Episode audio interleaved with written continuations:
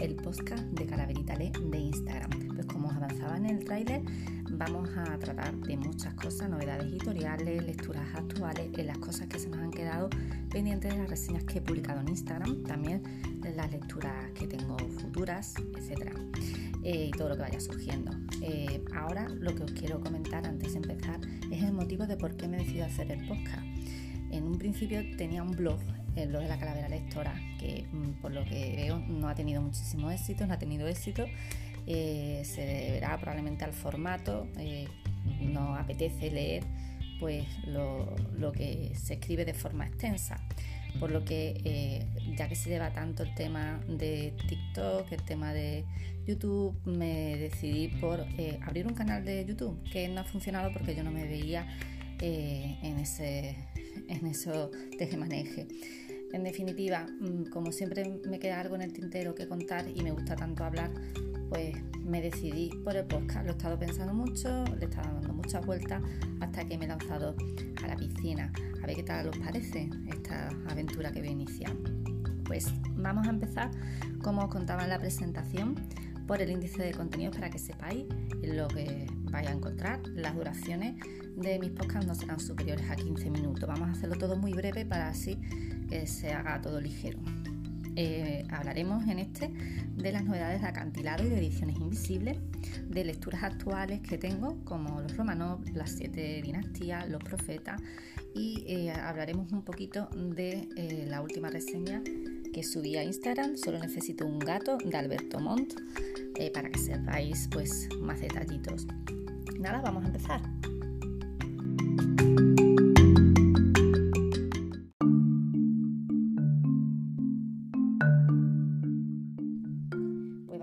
Como comentaba en el índice, con la novedad de Ediciones Invisibles. En este caso se trata de Una villa en Florencia de William Somerset. Es una novela de suspense en el que la protagonista, Mary Panton, pues tiene que elegir, tiene, que, tiene una disyuntiva y mientras tanto pues parece ser que sucede algo.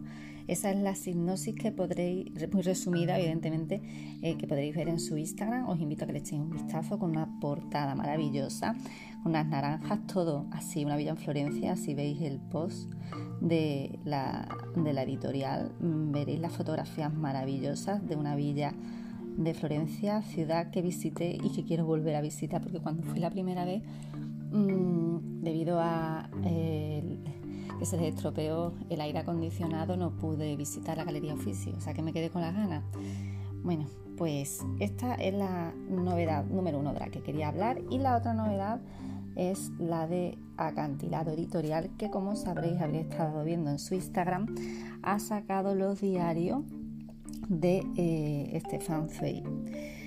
Aparte de eso, también he estado viendo que han sacado una nueva edición de bolsas de Stefan Zweig Safo. Son una maravilla, os invito a visitar su página web para que le echéis un vistazo. La bolsa de eh, Stefan Zweig es una frase de encuentro con un libro que me encantó. Desde que existe el libro nadie está completamente solo, pues tiene al alcance de su mano el presente, el pasado, el pensar y el sentir de toda la humanidad y de Safo eh, sus poemas y testimonios para las bellas, para vosotras. Mi pensamiento nunca es mudable.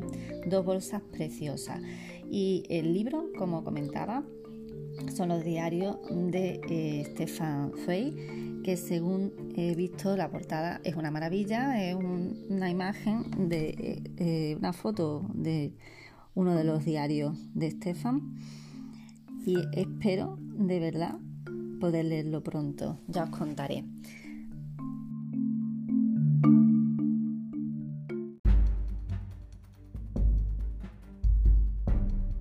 Y a continuación os voy a hablar de mis lecturas actuales. Eh, voy a empezar con la que inicia mi día, que es la de los Romanov, que al ser eh, un ensayo histórico pues quizás parezca que es pesado, pero para nada, es muy entretenido. Yo me hice este libro gracias a la serie de Netflix de los Romanov, eh, ya que el autor, Simón Sever Montefiore, a ver si lo digo bien, el autor es el que, eh, el que ayuda a, el, ayudante en lo que es la producción de la serie más que nada mm, comentaros que eh, aunque es un ensayo es muy ameno, se hace muy ameno, hay muchísimas eh, anécdotas sobre los romanos, la dinastía romana, desde que inició, ¿vale? Con su zar, zar Miguel, que fue el primer romano. Y me ha sorprendido muchísimo la crueldad, ¿vale? El despotismo absoluto de estos zares, eh, que a día de hoy pues lo lees, hay que tener siempre en cuenta la perspectiva histórica, pero eh, impacta muchísimo. El empalamiento es como a día de hoy algo, algo, y a comprar, pues para ellos era lo mismo, el empalamiento era algo común, se lo veían como algo natural, algo normal, pues me caes mal, te empalo ahí se quedaban tan a gusto.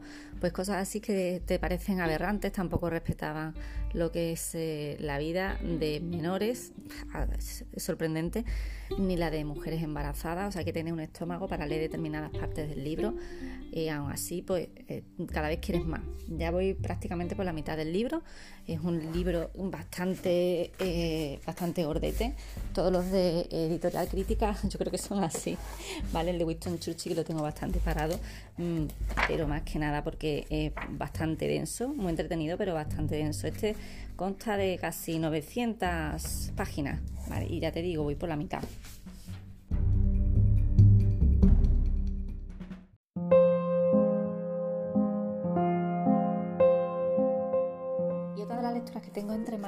Es Los Profetas de Robert Jones Jr., editado por ADN, Alianza de Novelas. Es una novela que te hace reflexionar muchísimo. Eh, habla sobre, eh, el tema principal son eh, dos jóvenes, la relación de dos jóvenes esclavos en una plantación del sur profundo de Estados Unidos, aunque hay alrededor unas protagonistas femeninas muy fuertes que tienen muchísimo peso en, lo que es la novela.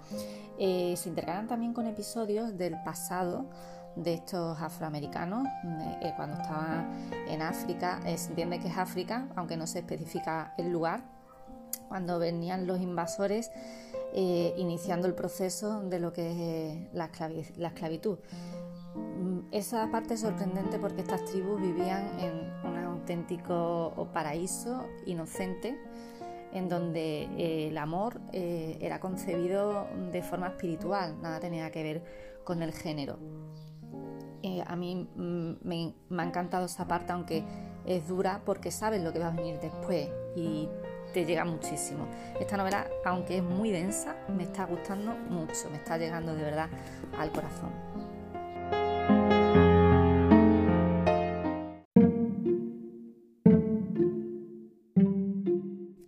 Y la otra novela que tengo entre manos, que os diréis, Dios mío, no es que necesito cambiar un poco, tengo poco tiempo y el poco tiempo tiempo que tengo lo tengo que distribuir y leer eh, lo que me gusta. Si me canso de algo, pues paso a la otra. Y así voy avanzando curiosamente en las lecturas.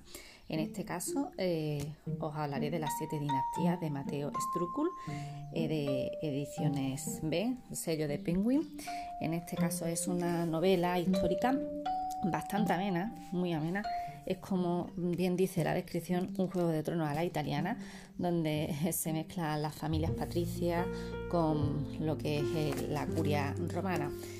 Eh, eh, habla sobre las familias de distintas ciudades italianas que eran estados, como sabréis, en esa época no estaban unificados.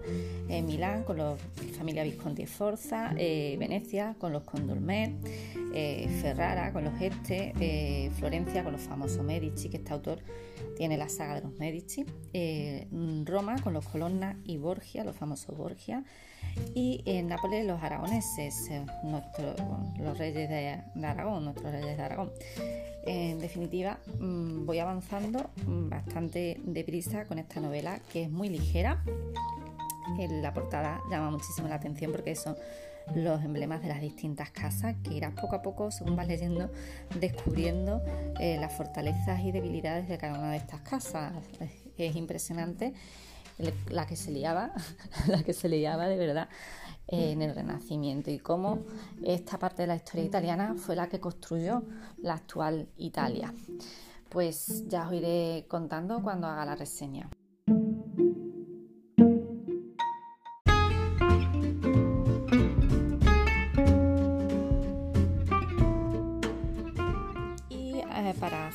Vamos a hablar de Solo necesito un gato, la novela ilustrada que reseñé ayer en Instagram. Está editada por Temas de Hoy, un sello de Planeta Editorial. Y aquí Alberto Monte en este libro pues nos sabe captar muy bien la esencia felina y de los amantes de los gatos. Eh, como podréis ver en la fotografía de las reseñas, al final del libro vienen una serie de ilustraciones de los amigos de Alberto, todos ilustradores. La que más me ha gustado, pues aquí hay una de María Gess, que pinta una de sus gatas, creo que es Leonora, la naranja. Y hay otra más, la de Lola Vendetta. Hay una serie de ilustradores muy conocidos que seguro que os fascinarán los dibujos que han hecho de los gatos.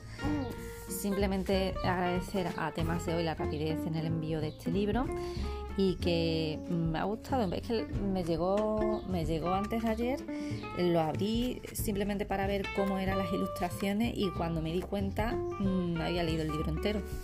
simplemente, pues nada, espero que lo disfrutéis si os hacéis de él, porque es el libro perfecto para una siesta. Te tumbas en el sofá, empiezas a ojearlo y lo acabas. Y de paso lo terminas con una sonrisa en los labios.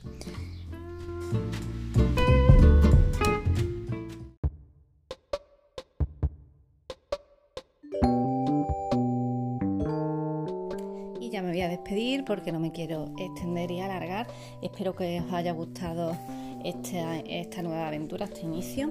Mm, os pido disculpas si en algún momento he cometido algún fallo, error, equivocación. Estoy abierta a que me deis vuestra opinión y que me corrijáis en todo caso los errores que podáis ver. Mm, yo este podcast lo con todo eh, mi humilde amor hacia lo que es el mundo de los libros.